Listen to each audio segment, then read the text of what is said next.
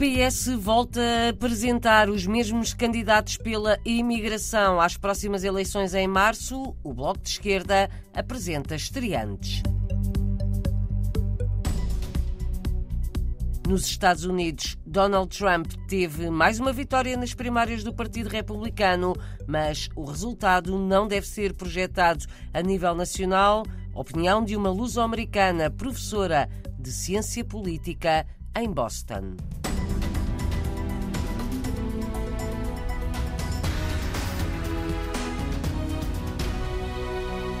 PS insiste nos mesmos nomes para os candidatos a deputados pela imigração. As listas foram fechadas ontem à noite com os nomes que vão a votos nas eleições legislativas antecipadas de 10 de março. Paulo Pisco e Natalie Oliveira voltam a candidatar-se pela Europa. Pelo círculo fora da Europa, o primeiro nome volta a ser o de Augusto Santos Silva. Foi, nos últimos dois anos, presidente da Assembleia da República, depois de ter sido eleito deputado pelo Círculo da Imigração fora da Europa. Também Paulo Pisco e Nathalie Oliveira, luso-francesa, foram ambos eleitos pela imigração na Europa há dois anos. Pelo Bloco de Esquerda, Rita Nóbrega é a candidata pela imigração na Europa nas eleições legislativas em março. Trabalha em engenharia informática e vive em Bruxelas. A RDP Internacional, Rita Nóbrega defende o fim da propina no ensino de português no estrangeiro, o reforço dos serviços consulares e melhores condições de trabalho e de salários para os funcionários da rede consular portuguesa.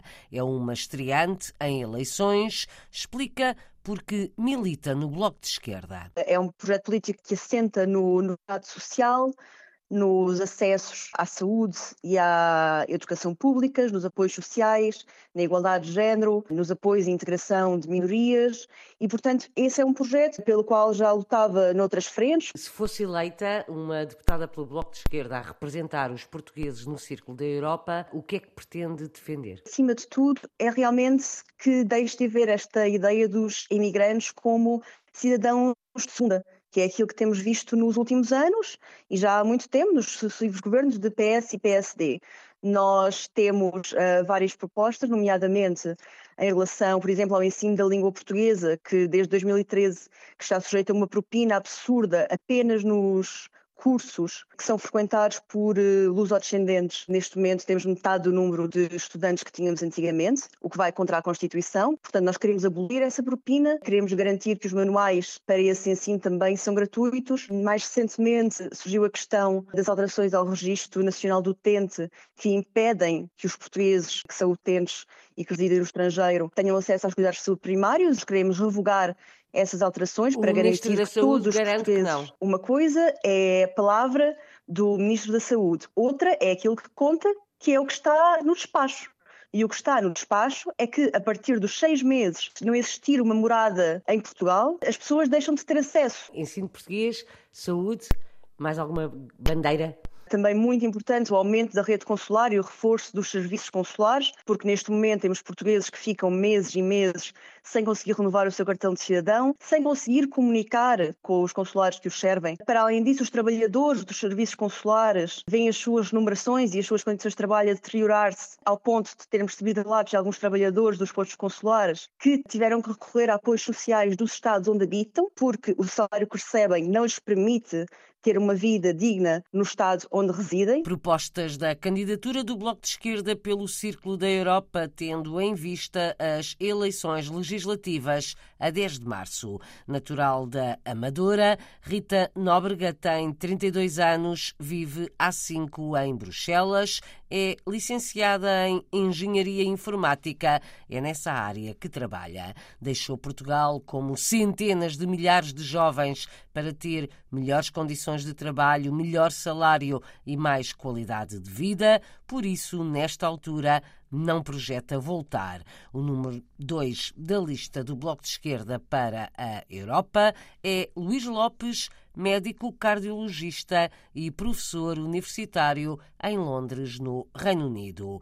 Pelo círculo fora da Europa. O candidato do Bloco de Esquerda é Miguel Heleno, engenheiro, faz investigação, vive em Berkeley, na Califórnia, Estados Unidos. Daqui a pouco vamos aos Estados Unidos ouvir a professora luso-americana Daniela Melo sobre o avanço de Donald Trump nas eleições primárias do Partido Republicano. Para já, outras eleições. As regionais dos Açores são a 4 de fevereiro, mas o voto antecipado para açorianos deslocados temporariamente no estrangeiro está a decorrer.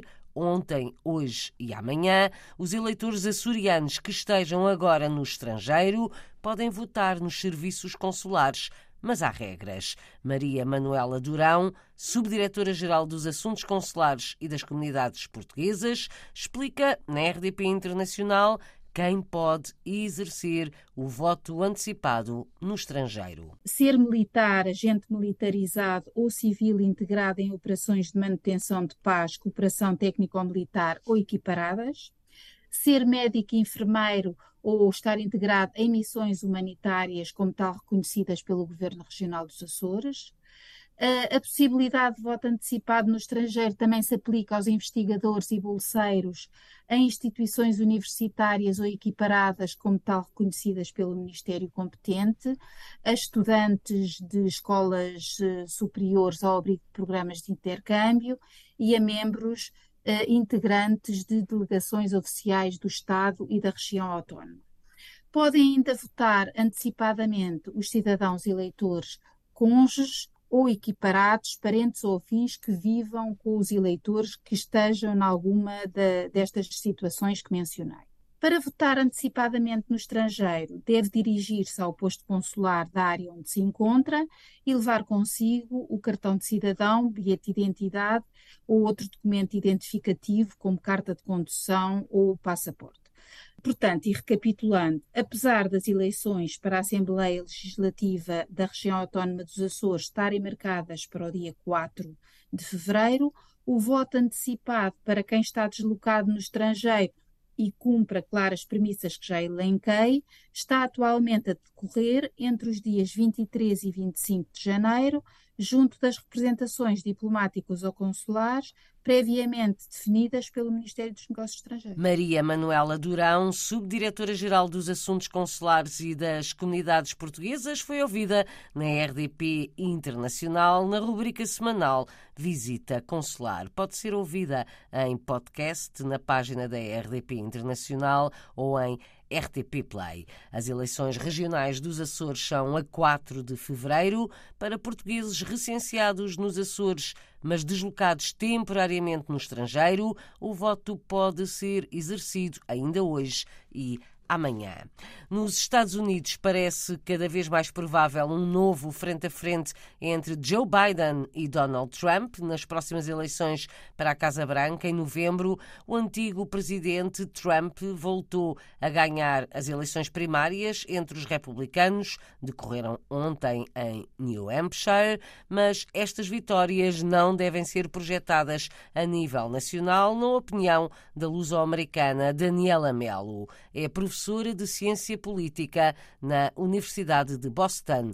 Acha que a maioria do eleitorado dos Estados Unidos não é declaradamente de nenhum partido e, mesmo entre os republicanos, há moderados que poderão preferir Joe Biden a Donald Trump. A professora luso-americana Daniel Melo faz a análise. Temos que diferenciar entre o eleitorado base do Partido Republicano e o eleitorado nacional. Dentro das primárias, em quase todos os estados, é sobretudo os eleitores do Partido Republicano que podem votar nas primárias, não é que podem ir às urnas. A nível nacional, tal como em New Hampshire, a maioria dos eleitores, a maior fasquia do eleitorado, na verdade é, é independentes, pessoas que não têm um partido declarado. E grande parte desses independentes não irão votar por Trump. Ou seja, enquanto que o eleitorado dentro do Partido Republicano que está com Trump é fiel a Trump, não, não irá votar por mais ninguém, não, não quer pensar em mais ninguém, há uma talvez menor parte do eleitorado que é declaradamente republicano, mas também uma grande fatia de moderados no país que votam à direita, moderados com uma tendência à direita,